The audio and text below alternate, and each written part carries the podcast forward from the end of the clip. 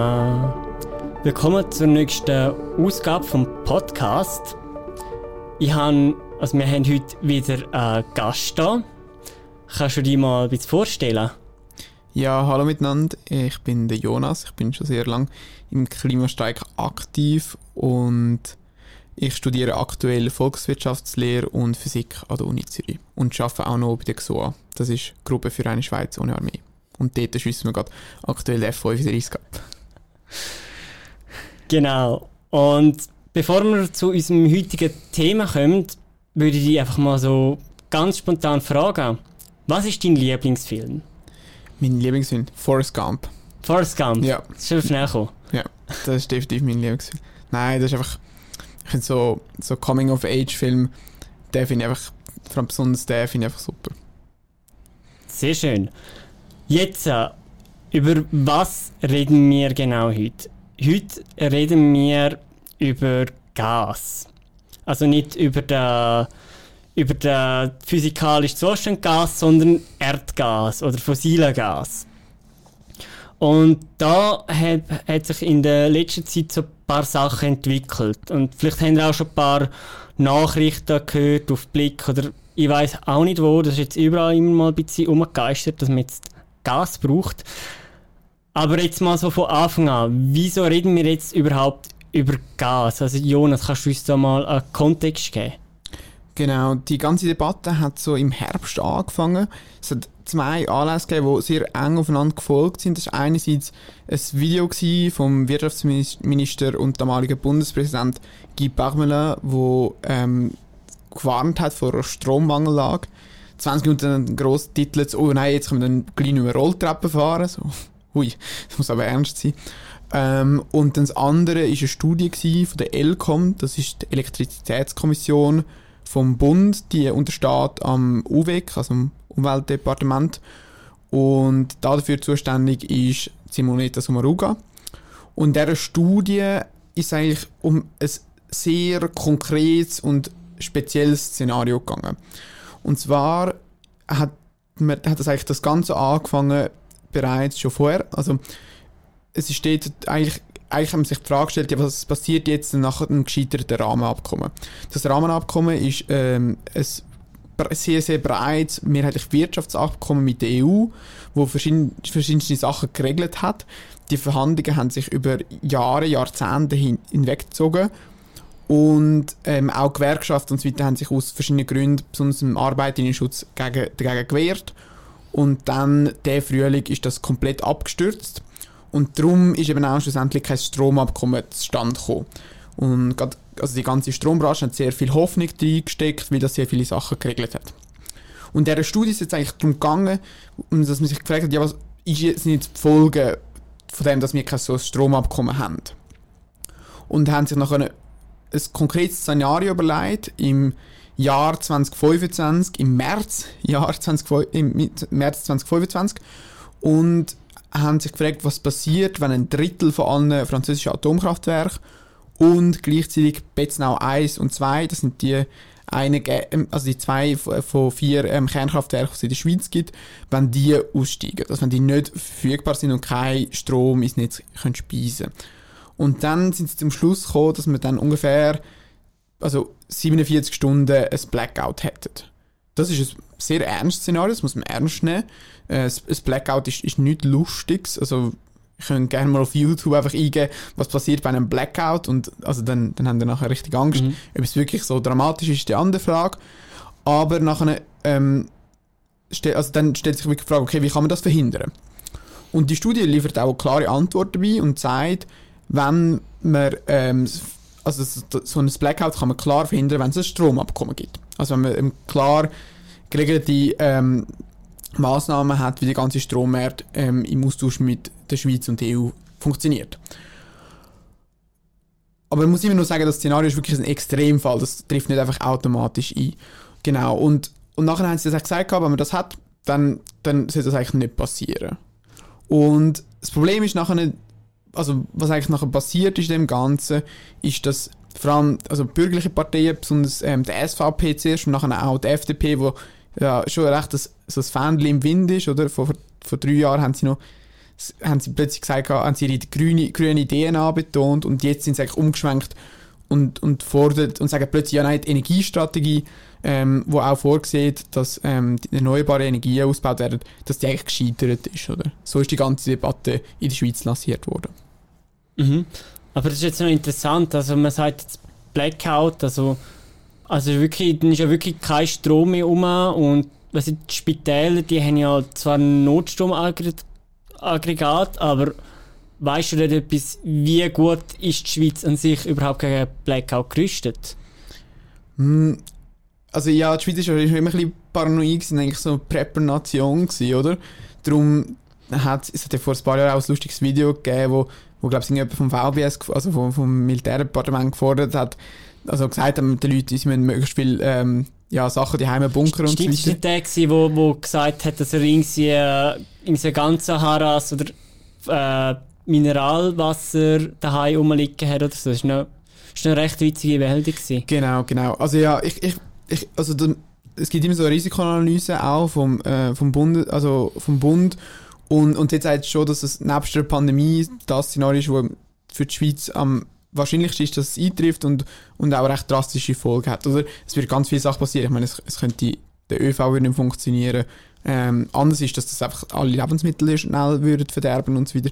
Also es ist ein Szenario, das man muss ernst nehmen, aber man sieht auch ganz klar, man hat Lösungen dafür. Oder? Es, ist ein, es ist ein institutionelles Problem, das man auch in den Institutionen kann lösen kann. Es ist nicht ein Problem, ähm, eigentlich durch, durch tiefe Kapazitäten und so weiter entsteht.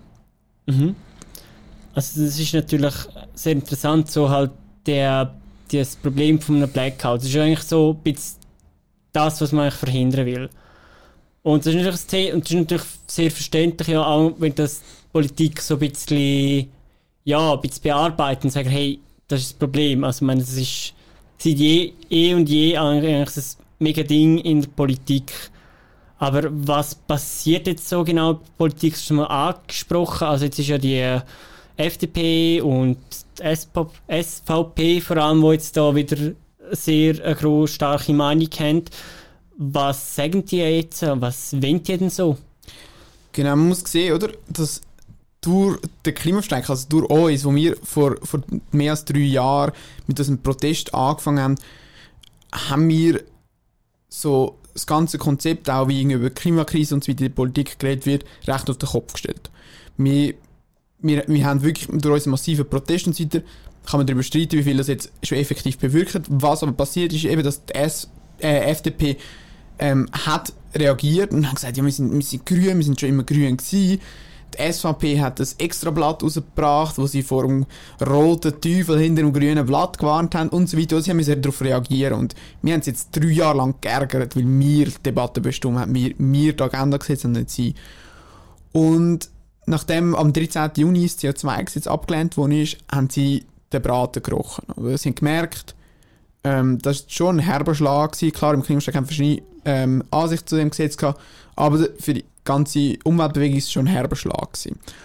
Und die ganze fossile Lobby um die SVP, FDP und auch die herum, die haben, die haben das gesehen als jetzt ihre Chance, um eigentlich die, den Weg, den man eingeschlagen hat, also erneuerbare Energien auszubauen, wo man mit der Energiestrategie 2050 beschlossen hat, wo besagt, also wo von der Stimmbevölkerung klar angenommen worden ist vor viereinhalb Jahren, ähm, dass man die kann torpedieren und sie haben jetzt einfach das CO2-Gesetz und jetzt auch die Studie können als Anlass nehmen, um ihre Gegenkampagne zu starten. Und die SVP ist nämlich klar reingeratscht und gesagt, so wollen wir neue Atomkraftwerke bauen.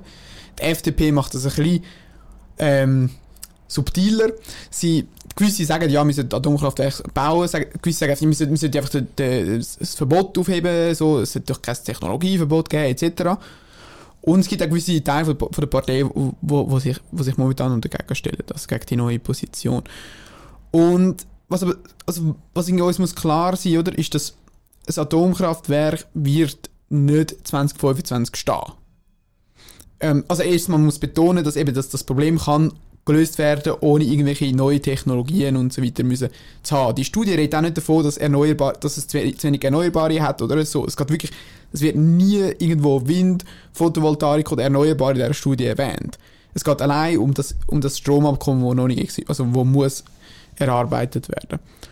trotzdem haben sie gesagt, ja nein, es sind die Erneuerbaren, die schuld sind, dass wir werden das Blackout haben, wir brauchen jetzt wieder Atomstrom. Und, die, und spannend ist einfach, dass jetzt sehr, sehr, sehr viele Artikel und Beiträge schon rausgekommen sind, die laufen eigentlich immer gleich ab. Und das heisst zuerst, ja, okay, sie wollen, Atom, ähm, sie wollen Atomkraftwerke bauen. Und dann sage ich, ja, ja. Und dann so, ja, okay, aber ähm, momentan gibt es ja das Verbot und, und das ist ja nicht realistisch so auf kurze Frist. Und sagen sie, ja, genau, richtig. Ähm, was wirklich so ist, oder? Ich meine, wir in der Schweiz nehmen das Atomverbot, also Atomneubauverbot bis in drei Jahren aufgehoben haben. Und sagen sie, ja, und dann stattdessen brauchen wir Gas. Gaskraft. Und, und das ist eigentlich, ich behaupte, hinter der ganzen Strategie steckt eigentlich, dass man die Gaskraft in der Schweiz kann salonfähig machen mhm. Also die Idee, also so wie ich dieses Jahr ein bisschen verstanden habe, bei Gas, also da kommen wir jetzt ein bisschen zu, auch zu unserem Titel von unserer heutigen Episode, die Idee von, von Gas, wie ich es jetzt auch so ein bisschen verstanden ist ja so ein bisschen so zum Beispiel, sagen wir, wir haben bewölkt und wir haben ganz wenig Solarstrom dass eigentlich der, das, was uns an Strom fehlt, dass wir das sozusagen mit Gas äh, ersetzen. Das ist, glaube ich, so die Grundidee. Und ich und, und glaube, es ist schon so, wenn, wenn wir jetzt Europa haben, also es wird nicht überall in Europa immer schlechtes Wetter sein, es wird auch nicht überall in Europa windstill sein, also glaube, also das ist natürlich schon ein bisschen, auch ein bisschen europäische Frage und ich glaube, da geht es jetzt auch wieder darum, man will jetzt wieder die Schweiz abriegeln. Man will jetzt eine autonome Schweiz haben, wo alles allein regeln kann. So bisschen, es scheint mir so ein bisschen ein Überbleibsel auf dem, ein geistiges Überbleibsel auch vom Redweed sein. So ganz böse gesagt. Also, also, dass man sich in den Bergen verkrücht und sich abschottet von der Umwelt. Ja, definitiv, oder? Also, die Schweiz ist absolut, es ist, ich meine, es nur geografisch gesehen, absolut im Herzen vom, vom, Schweiz, äh, vom europäischen Stromnetz. Wir haben, wir haben so viel, ähm, also grenzüberschreitende Stromleitungen und so weiter. Darum ist es auch so wichtig, dass wir, dass wir so ein Stromabkommen haben, oder? Wie, wie das nach im Detail aussieht, wie, wie fest jetzt gerade auch irgendwie der Klimastreik, also wie wir jetzt dort zu der genauen Ausarbeitung von dem stehen, oder irgendwie, wie, es, es geht ja auch, die EU fordert auch starke Liberalisierung und so weiter vom Strommarkt. Dem, dem stehen wir natürlich klar skeptisch gegenüber, das ist eigentlich noch ein, ein anderes Thema, oder? Aber noch, noch ein bisschen zurück zu der, zu, zu der ganzen Gaskraft, genau. Also, das ist auch noch lustig, oder? Man macht sich dort auch, also, macht sich dort auch massiv abhängig vom Ausland, weil, also, die Schweiz hat kein Erdgas vorkommen, die kommen meist, ähm, mehrheitlich in der Schweiz kommen sie jetzt aus Russland und Norwegen und, und Algerien und, und auch noch anderen Ländern. Und, ja, also, das, das sehen wir jetzt auch aktuell, oder? Also, ähm, andere Länder, die sich schon massiv abhängig gemacht haben vom Erdgas, also noch viel mehr als die Schweiz. In der Schweiz wird momentan etwa 13% von, oder ungefähr 15% vom, ähm, vom ganzen Energiekonsum erfolgt durch Erdgas, meistens durch Heizungen. Ähm, andere Länder, die sich noch viel mehr davon abhängig gemacht haben, die, die leiden jetzt äh, darunter, dass das Russland die Mengen stark verknappt, oder? Also das, das, und, und dort steigen jetzt Gaspreise etc. Leute können ihre, ihre, ihre Heizungskosten ähm, nicht, mehr, nicht mehr tragen und so weiter. Also durch Gas macht man sich definitiv nicht, nicht unabhängig. Eine Resilienz und, und ähm, dezentrales Energiesystem macht durchaus Sinn, aber das, das erreicht man ganz klar durch erneuerbare Energien und nicht durch Gas. Mhm. Also es ist ja, genau, also dann geht es ja, es geht ja grundsätzlich dann halt auch um Energiegewinnung. Und meine, genau, ist ja ganz klar, die nachhaltige Energiegewinnung sind natürlich äh, Luft, Wind, äh, Solar, je nachdem auch was man es sieht, und dann ist natürlich die nächste Frage, also vielleicht für alle, die sich jetzt noch so ein bisschen unsicher sind, wieso ist eigentlich Gas nicht so nachhaltig? Wieso haben wir da so ein Problem mit dem CO2 und mit dem Treibhausgas? Genau, also Gas ist eigentlich der dritte, nebst Kohle und Öl ein dritter Faktor, der ganz zentral zu der Klimakrise beiträgt, oder? Aber trotzdem, die Gaslobby haben es in den letzten paar Jahrzehnten geschafft, eigentlich, dass ihre, dass, dass ihre, das Gas als grün angesehen wird. Also das ist einfach, das ist pures Greenwashing, oder? Es, ähm, also es ist wirklich eigentlich sehr banal, weil die ganze Argumentation von der Gaslobby geht so, dass wenn, und das, das stimmt rein auf dem Papier, ist, dass wenn man Kohlekraft durch Gaskraft ersetzt, stoßt man weniger CO2 aus. Meistens. Ich komme gerade noch dazu. Ähm, aber in der Schweiz Gaskraft, wo wir gar keine Kohlekraft haben, noch ein, einzuführen, ist noch völlig, also ist wirklich absurd und dann steigen auch ganz klar einfach CO2-Emissionen. Genau, also Gas ist auch ein fossiler Brennstoff, besteht mehrheitlich aus Methan, also ähm, CH4. Und wenn man das verbrennt, dann entsteht CO2. So ein ganz ähm, kleiner Verweis auf euren Chemieunterricht. Noch ein ganz anderer Verweis. Methan ist das, was in euren Fürz drin ist. genau, Fun Fact. Ähm, und und, wenn man, und das Problem ist jetzt bei dem Ganzen, oder einerseits entsteht CO2, wenn man es verbrennt, und andererseits muss man das Gas transportieren. Das kommt nicht einfach so, also das muss irgendwie von Russland kommen und das passiert ähm, mehrheitlich durch Pipelines. Das Problem ist bei den ganzen Pipelines, also man kann, die, man kann die schon sehr stark verdichten und so weiter. Es strömt immer noch sehr viel Gas einfach aus. Und wenn das Gas, und dort strömt dann eben nicht CO2 aus, sondern Methan. Und Methan ist auch ein Treibhausgas. Und im Vergleich zu CO2 noch viel, viel potenter. Also es erwärmt das Klima noch viel mehr. Also ein Molekül Methan erwärmt die Erde so stark wie ungefähr 87 Molekül CO2 über einen Zeitraum von 20 Jahren hinaus gesehen. Genau. Und Ja, voll. Also, also durch das ist einfach dort das grosse Problem und, wenn man, und das Krasse ist einfach dort noch, wenn man dann schaut, dass wenn über mehr, also man, es gibt verschiedene Studien, zum Beispiel von Scientists for Future, wo sagt, ungefähr wenn mehr als 3% von dem ganzen Gas, das transportiert wird, wenn das, aus, wenn das einfach sogenannte Leakage, Leakage, ähm, Leckage. Leckage, Entschuldigung, wenn das, das ganze Leckage und so weiter ausgestoßen wird, ähm, dass dann das sogar noch klimaschädlicher ist wie Kohle.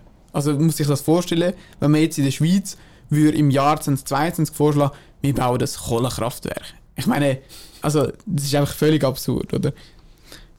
Ja, ähm, und unter das ist einfach Gas absolut irgendwie, also ist einfach keine Option. Es ist, es ist es ist absolut klimaschädlich und sollte möglichst schnell sollte man gar kein Gas mehr brauchen. Also nicht nur als, als Gas im, im Kraftwerk oder zum, zur Produktion von Strom, sondern auch zum Heizen. muss man möglichst schnell schauen, dass man das dort ersetzt.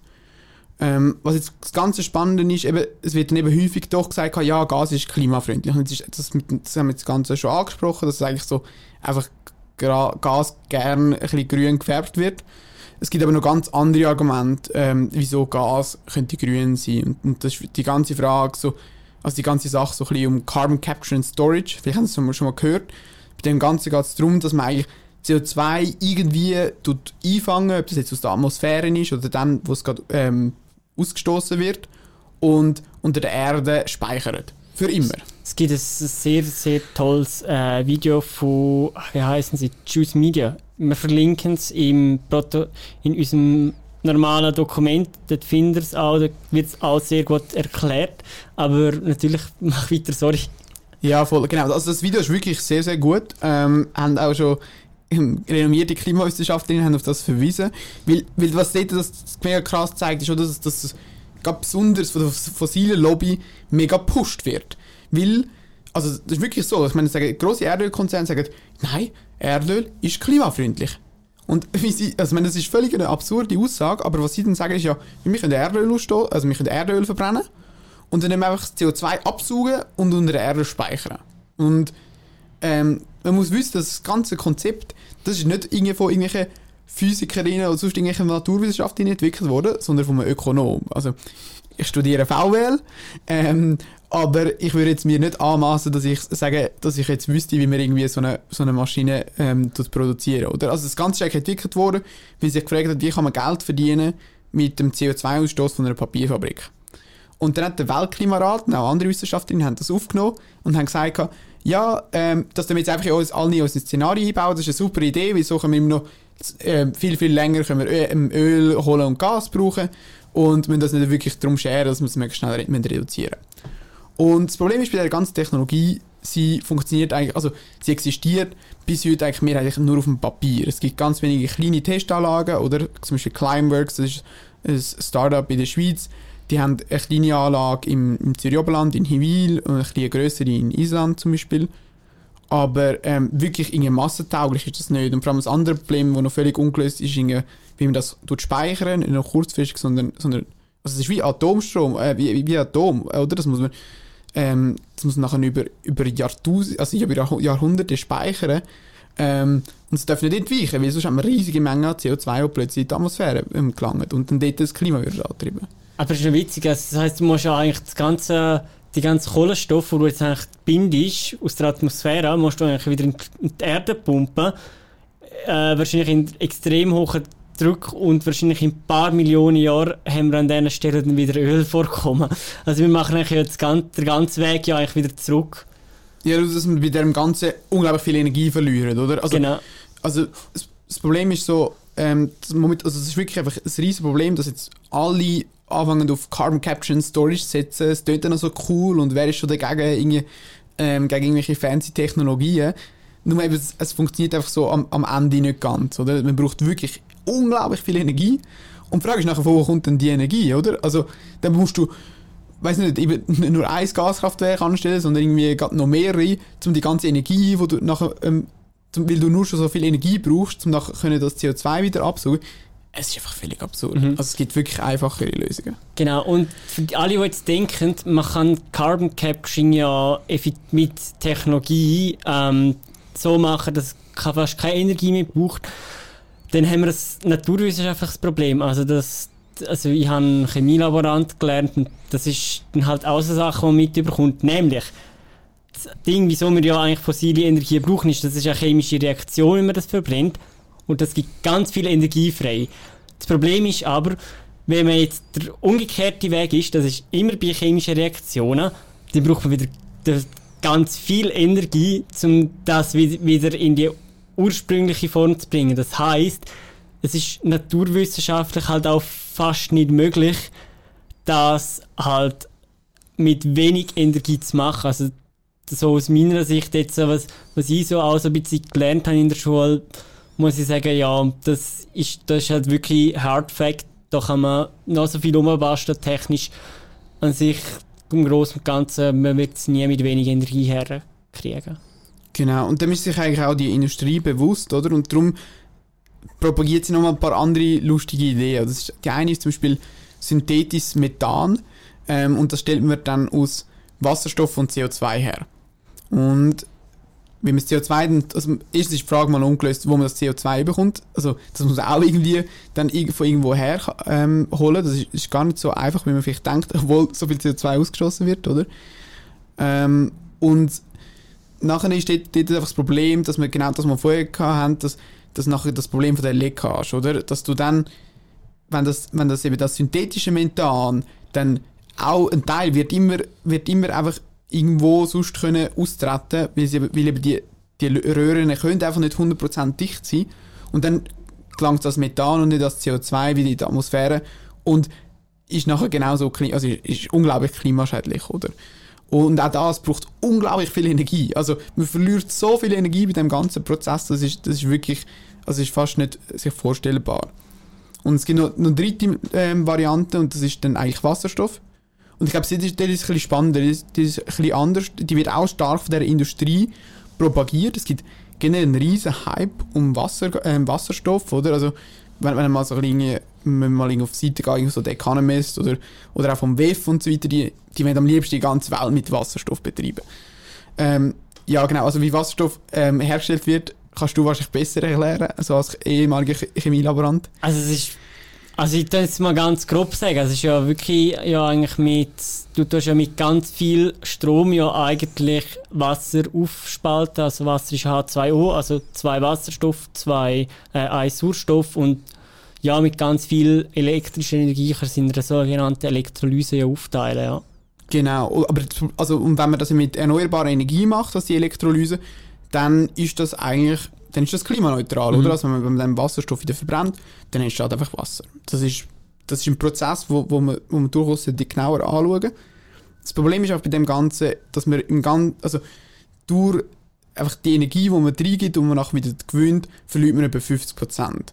Und das, das ist wirklich viel, oder? Also, wenn man irgendwie das Gefühl hat, man kann jetzt die, die ganzen fossilen Brennstoffe und so weiter, für das, was man das aufwendet, durch Wasserstoff ersetzt, das geht nicht. Also, es wird eher ein Nischenprodukt bleiben und die Frage ist wirklich, ob es am sinnvollsten bei der Stromproduktion kann genutzt werden kann. Weil, weil zum Beispiel gerade die Stahlproduktion, wo es noch viel, viel schwieriger ist, alternative ähm, chemische Stoffe zu finden, ähm, ist vielleicht nötiger, dass man den einsetzt. Genau. Aber beim Wasserstoff gibt es noch, also dort ist zum Beispiel eben die Idee, dass man zum Beispiel zu viel Strom produziert, das ist die Frage, die du vorher hast, ähm, dass man dann zum Beispiel das kann als Wasserstoff speichern und dann, wenn, es nicht so viel Strom hat, dann kann man das immer, auch im Gaskraft nach, im Gaskraftwerk nachher eigentlich äh, verbrennen.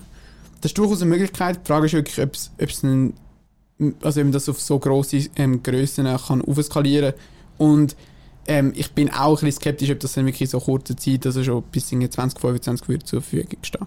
Mhm. Und ich meine, es ist ja ganz interessant, also ich habe so, in meiner Ausbildung habe ich so ein bisschen gelernt bekommen, dass der Wasserstoff, der eigentlich vor allem gebraucht wird in der heutigen Industrie, der kommt von Petrochemie, also von der das ist eigentlich auch ein Nebenprodukt von der ganzen Ölfelder am Schluss. Also das ist auch nicht gerade so ideal dann. Voll, genau. Also eben darum ist die Idee von, äh, man muss, man muss wirklich dann davor reden, dass der Wasserstoff, der muss erneuerbar hergestellt werden. Und ähm, sonst ist der natürlich, also dann, dann ist es natürlich nicht klimaneutral, das ist klar. Und, und was dann noch krass ist, oder, dass, dass einfach häufig viele Pläne, zum Beispiel von der deutschen Bundesregierung, sagen einfach, ja, ein Großteil vom Wasserstoff, den wir gar nicht selber produzieren, sondern den wir irgendwie importieren, so aus, aus dem Ländern vom globalen Süden, zum Beispiel aus ähm, nordafrikanischen Ländern oder auch aus arabischen Staaten. Das Problem bei dem Ganzen ist, dass man dann andere Leute aus, dem globalen, also aus Ländern vom globalen Süden, wo, wo eigentlich jetzt schon viel weniger Energie brauchen, dass man denen Energiekapazitäten wegnimmt. Dass das nicht so ist, dass der Strom von gar niemand anderem gebraucht wird, sondern dass wir nachher eigentlich wieder diesen Leuten Stromkapazität, also Energiekapazitäten wegnehmen und das für uns brauchen. Und dann ist auch noch die Frage, ob dort, äh, ob man es dann auch noch kontrollieren kann, ob es erneuerbare Energie ist oder das sind einfach Kohle, Kohlekraftwerke antreiben, damit sie Wasserstoff produzieren können, damit wir in Europa äh, in Anführungszeichen klimaneutrale Energie haben.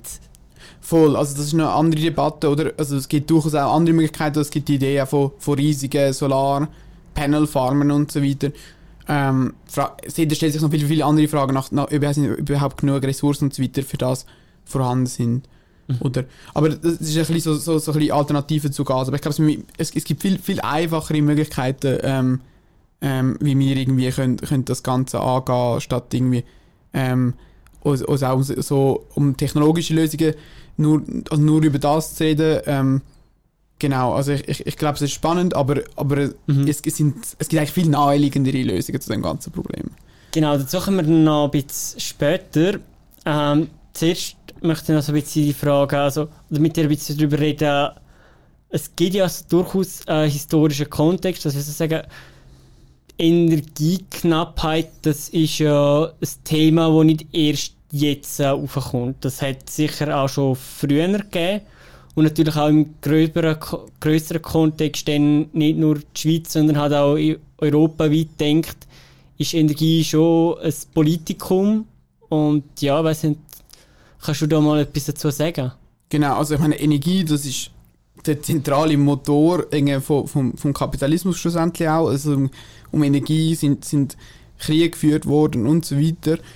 Ähm, in der jüngeren Geschichte gibt es ein Beispiel, das sehr naheliegend ist, und das ist die ganze Erdölkrise der 70er Jahre. Sehr spannend.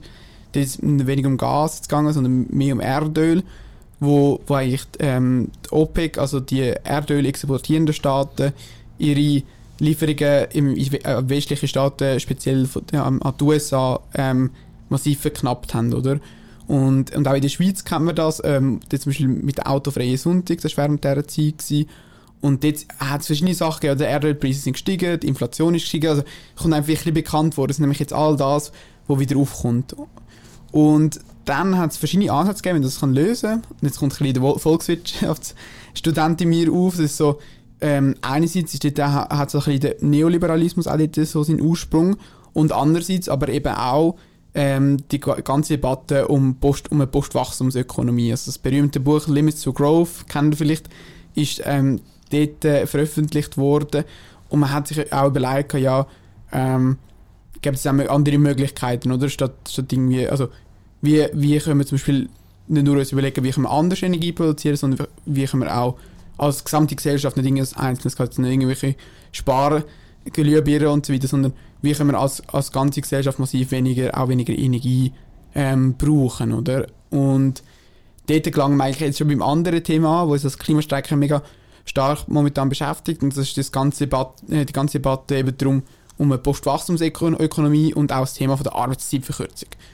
Weil, ähm, und da gibt es auch einen historischen Kontext von den 70er Jahren. Also in den 1973 haben ähm, Kohlearbeiterinnen Kohle, ähm, in England gestreikt. Und man hat massiv weniger Energie zur Verfügung gehabt. Und was man dann gemacht hat, man hat ähm, die ganze also Arbeitswoche auf drei Tage verkürzt.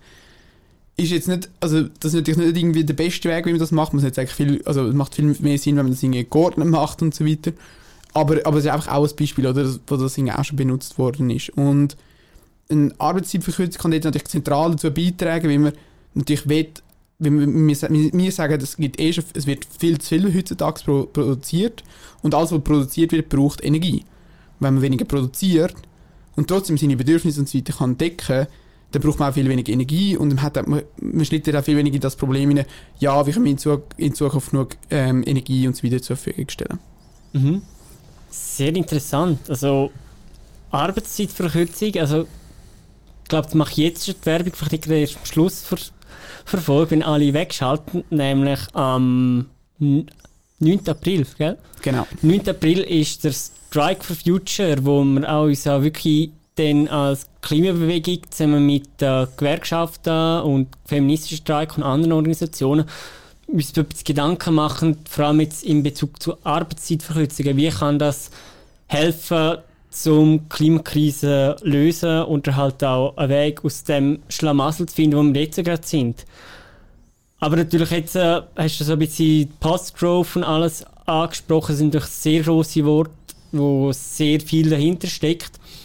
Aber natürlich auch auf, sehr, auf einer sehr, sehr viel tieferen Ebene gibt es ja auch schon sehr gute Ansätze, wie man ansetzen kann. Da gibt es natürlich der Klimaktionsplan. Also ich glaube, du hast ja da sogar auch ein bisschen mitgeschafft, so ich mich erinnern kann. Voll, genau. Ich habe mehr im, in anderen Kapiteln mitgeschafft, als, als jetzt, äh, um das, was jetzt da in dieser Folge eigentlich geht. Aber es, wir haben das ganze Kapitel Energieversorgung, das findet ihr auch auf, der, ähm, also auf unserer Webseite klimastreik.ch. Und dort äh, vor, zeigen wir eigentlich auf, was für Maßnahmen braucht, dass man in Zukunft genug Energie zur Verfügung hat. Und eine der Zentralen, die ja auch ähm, schon von anderen aufgegriffen worden ist, ist, es braucht eine Solarpflicht. Ähm, bis wir, vor, also wir sagen, was es braucht, ist bis 2030 müssen alle Dächer, die geeignet sind in der Schweiz, müssen mit Solarpanels ausgestückt werden. Und dass, es, dass die genug schnell, dass es überhaupt kann passieren kann, dass sie genug schnell können ausgestückt werden braucht die Leute mit dem nötigen Know-how und Wissen. Und dem, Darum fordern wir auch dort einen massiven Effort, dass viel mehr Leute ähm, auch ausgebildet werden.